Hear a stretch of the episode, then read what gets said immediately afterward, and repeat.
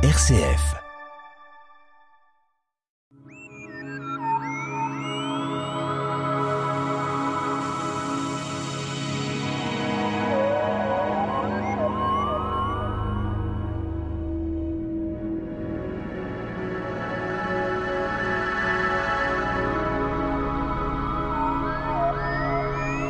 Des véhicules appelés astromobiles ont été utilisés depuis les années 70, hein, 1970.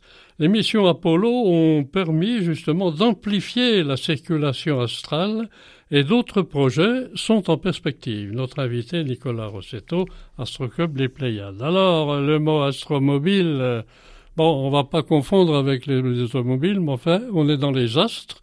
C'est un véhicule euh, qui ressemble un peu à la surface d'un astre. Bonjour Pierre, bonjour à tous, c'est ça. Donc si on prend la définition, euh, un astromobile est un véhicule conçu pour se déplacer à la surface d'un astre. Alors comme les Anglais étaient tout à fait particuliers, ils ont, paraît-il, donné un nom anglo-saxon. Oui, bah comme euh, j'imagine que les Chinois ont dû donner un nom chinois et les Russes un nom russe. Mais en effet, euh, souvent, lorsqu'on écoute les informations, on entend parler plutôt de rover. Donc c'est le pendant anglo-saxon d'astromobile. Bon, rover, on, a plus de mal à décortiquer le mot pour nous euh, français. Donc astromobile, astromobile, donc qui mobile sur un astre. Alors il est important de faire un peu l'historique euh, de ces véhicules aux surfaces d'un astre. C'est quand même 70, ça fait déjà un temps. On peut penser que les premiers astromobiles euh, ont été créés par l'URSS dans les années 70. Alors les premiers créés euh, par l'URSS et par les États-Unis, mais en tout cas le premier qui a réussi une mission, qui s'est posé sur l'astre et qui a pu se déplacer sur l'astre, c'est un astromobile russe en 1970, en effet. Mais ça a été euh, compliqué, étant donné que la course à l'espace a commencé à la fin des années 50 et on va dire au début des années 60, la course à la Lune a été lancée, donc il a fallu attendre une dizaine d'années pour avoir enfin un succès. Donc alors euh, nécessairement une fusée tout à fait particulière, assez puissante pour euh, faire monter cet astre qui avait quatre roues ou pas de roues du tout? Alors je, je, me souviens, je ne me souviens pas de combien de roues il avait, mais il ressemblait certainement au rover que nous avons actuellement, donc au moins 4 roues, peut-être 6 ou 8, et euh, est piloté à distance. Alors quand on appelle euh, pilotage à distance, c'est piloter, mais pas alors quels sont le, matériel nécessaire euh, pour euh, euh, donc un astre, euh, lequel était l'astre concerné, si on peut le parler? Alors nous avons dit que le premier astre concerné était le plus simple, entre guillemets, euh, la Lune. La Lune. Étant donné que ce dernier est proche de nous, donc à un peu plus d'une seconde lumière. Donc si l'on veut piloter avec des ondes radio, donc à distance, radio-piloter euh, la machine, on a besoin d'utiliser euh, des ondes qui voyagent à la vitesse de la lumière. Et si l'astre se trouve à 350 000, 400 000 km de nous, aller-retour, on a à peu près deux secondes de latence pour piloter l'engin. Est-ce qu'à ce moment-là, on avait déjà les moyens euh, techniques pour avoir nécessairement piloté. bon, 400 000 km la Lune, c'est acceptable, mais on verra plus tard qu'il a fallu quand même des, pilotages différents. Oui, bah du coup, oui, nous avions les, les moyens, tenez que ça a été fait. Alors par conséquent, euh, pilotage depuis la Terre, on vient d'en parler, mais très rapidement, euh, que ce soit les États-Unis ou euh, l'URSS de l'époque, ils ont obtempéré pour aller plus loin, peut-être Mars. Déjà, on parlait de Mars. Ah oui, alors Mars euh, était euh, considérée comme la, la sœur de la Terre, même si euh, on sait aujourd'hui qu'elle est bien différente à beaucoup de points de vue. Et en effet, non contente d'avoir réussi à poser un, un astromobile sur la Lune avec succès, l'URSS a tenté d'en utiliser sur Mars, aussi dans les années 70. Donc finalement, la Lune était la première marche, si j'ose dire mais euh, c'est plus compliqué. La technologie à déployer est bien plus compliquée. Est-ce que l'on a actuellement euh, des écrits ou des photos qui représentent cette époque-là? Ah, Bien sûr, c'est d'ailleurs comme ça qu'on sait aussi à quoi ressemble l'Unocold, euh, donc euh, la première, le premier astromobile déployé par l'URSS, donc l'Unocold, l'Unocode pardon 1 en novembre 70. Il y a d'ailleurs une réplique de de cet astromobile à Moscou, je crois. Étonné que déjà à l'époque, beaucoup de missions étaient filmées, alors pas de A à Z comme aujourd'hui, on a quand même des archives, des photos et des vidéos qui permettent de montrer ce qui a été fait. Et là, on peut dire que toute cette situation-là, Astromobile, s'est fait après le lancement euh, du Sputnik euh, sur la Lune, le premier pas sur la Lune.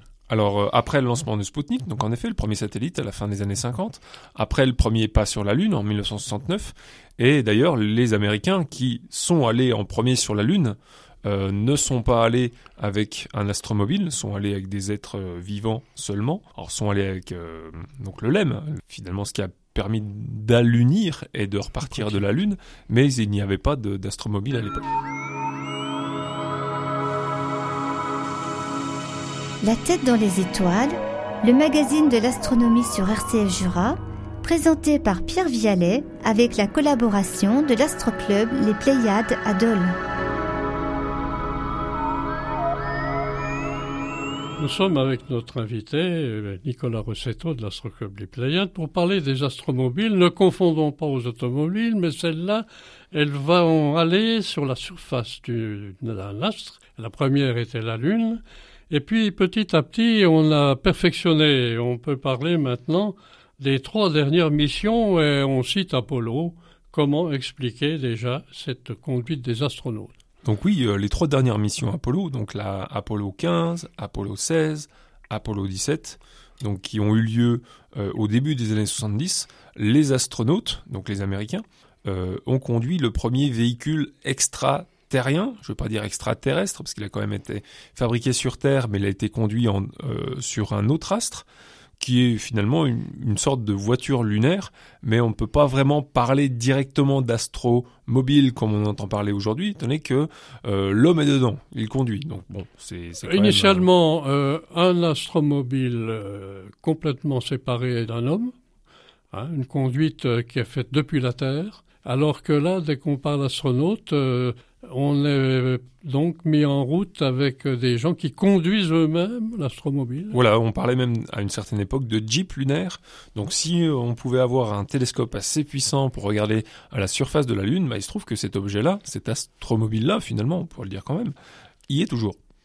Alors peut-on parler maintenant, euh, on avance dans le temps, euh, Nicolas, euh, les années 90, là on parle de rover, vous avez cité déjà ce mot pour dire que le rover c'est quoi déjà?